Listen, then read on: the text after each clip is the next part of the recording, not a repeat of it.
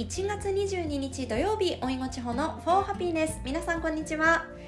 今日のテーマなんですけどここ1週間でまた感染者数が増えて先月までちょっと落ち着いていたので海外旅行に行ける日も近いんじゃないかなと思っていたんですけどなんかねまたちょっと遠い夢みたいになっちゃったので気持ちだけでもプチ旅行気分にイギリスのロンドン以外のおすすめの街についてお話しします。ぜひ最後までお付き合いください。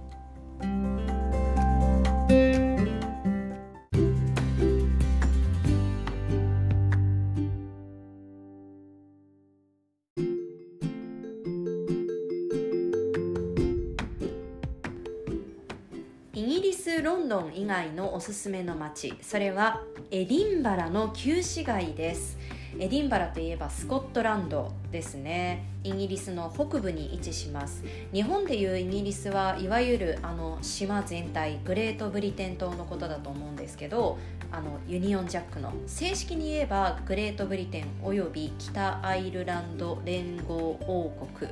だそうです。イギリス内は4つに分かれていてイギリスと聞いて一番に浮かぶロンドンがあるイングランド私が住んでいたブライトンもイングランドです。そしてエディンバラがあるスコットランドカーディフが首都のウェールズ。そして、えー、もうアイルランドの島の方にある北アイルランド。この4つの国で構成されております。それぞれ言葉もあの、まあ、同じ英語ではあれど方言がかなり違うし国旗も違うしそれぞれの国にそれぞれの首相がいますし、まあ、同じ島陸にして違う国というちょっと日本からすると不思議な感じなんですよね。中でもスコットランドなんかはもうずっとあの独立を訴えているくらいイングランドとはもう別物という感じです。そんなエディンバラ私が大好きな大好きな街です。イングランド滞在中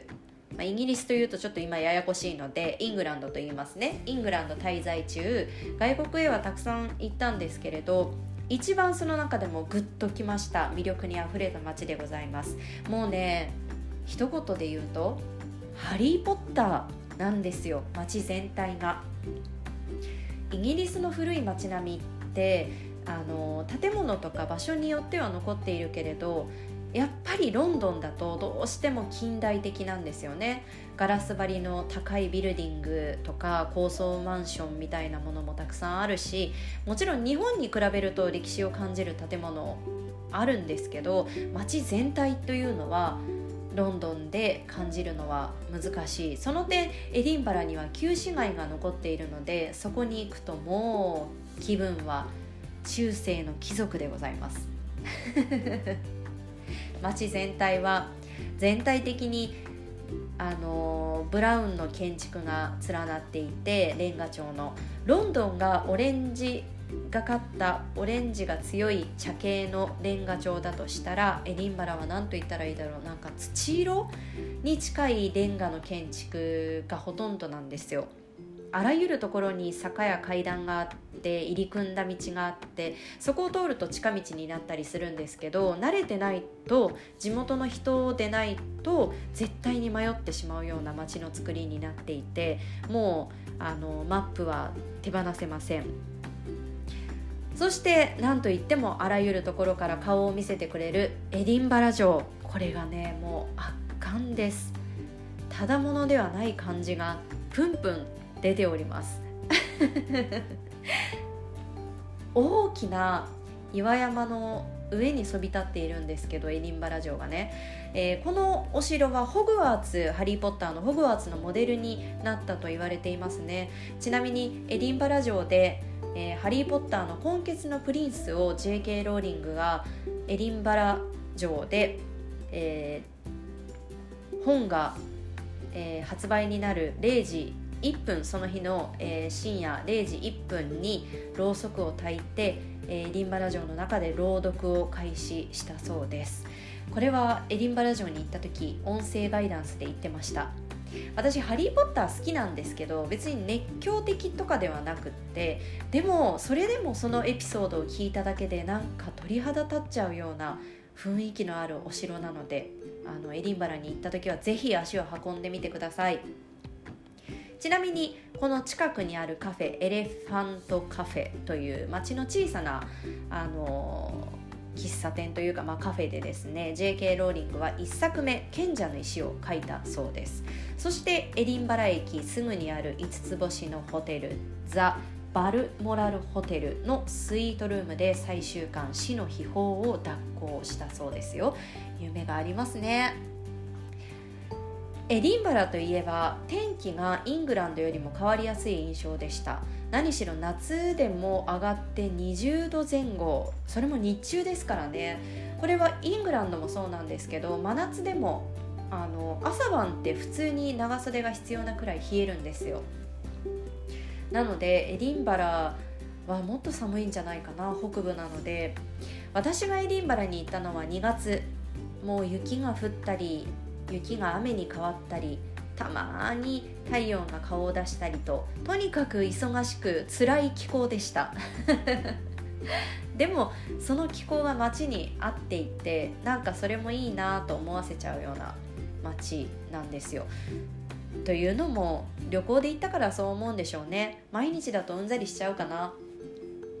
そして日が暮れると辺りはオレンジ色の街灯で照らされます。日本は白い街灯がメジャーだと思うんだけどヨーロッパはオレンジ色の街灯が結構多くてだけだけどそのあのオレンジ色のライト一番似合っているなと思ったのもエディンバラですね。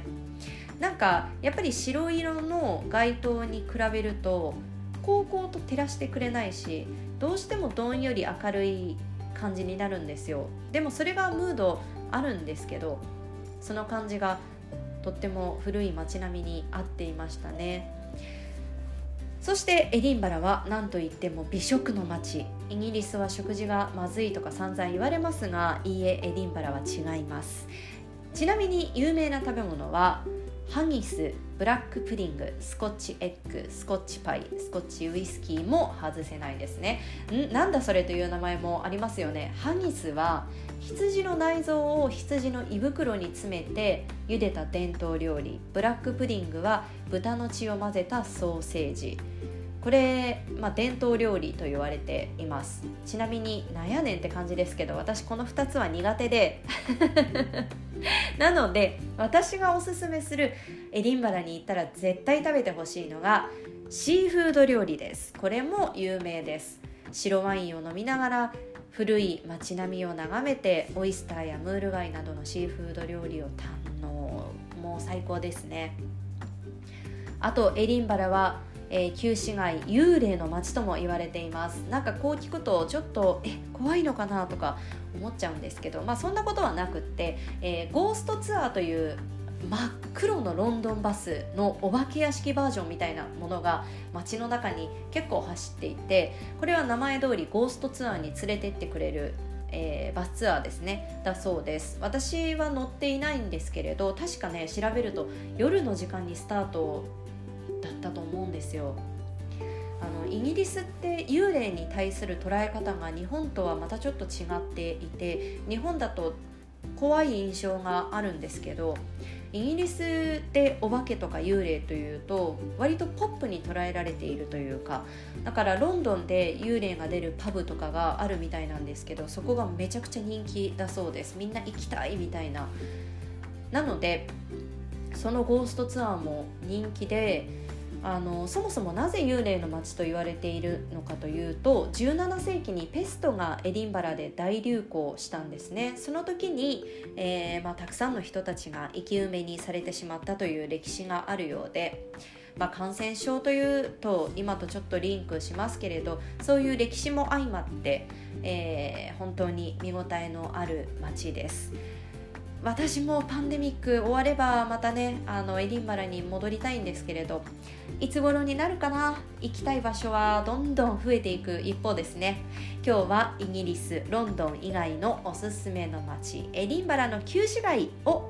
についてお話ししました。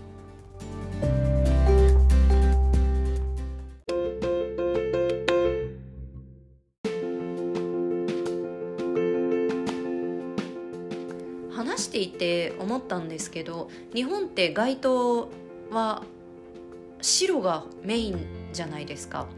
なんでなんですかね。ちょっと調べると、えー、色素が薄い人は目の色素が薄いと白い街灯がかなり眩しく感じちゃうとか。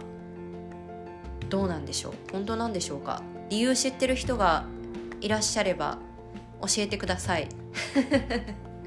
ちなみにですねイングランドにもおすすめの街がたくさんありますリバプールとかマンチェスターとかねその辺もまたおいおいお話しさせてくださいそれでは皆さん素敵な週末を Thank you for listening to my podcast Have a lovely weekend Hope you're keeping healthy and safe Bye bye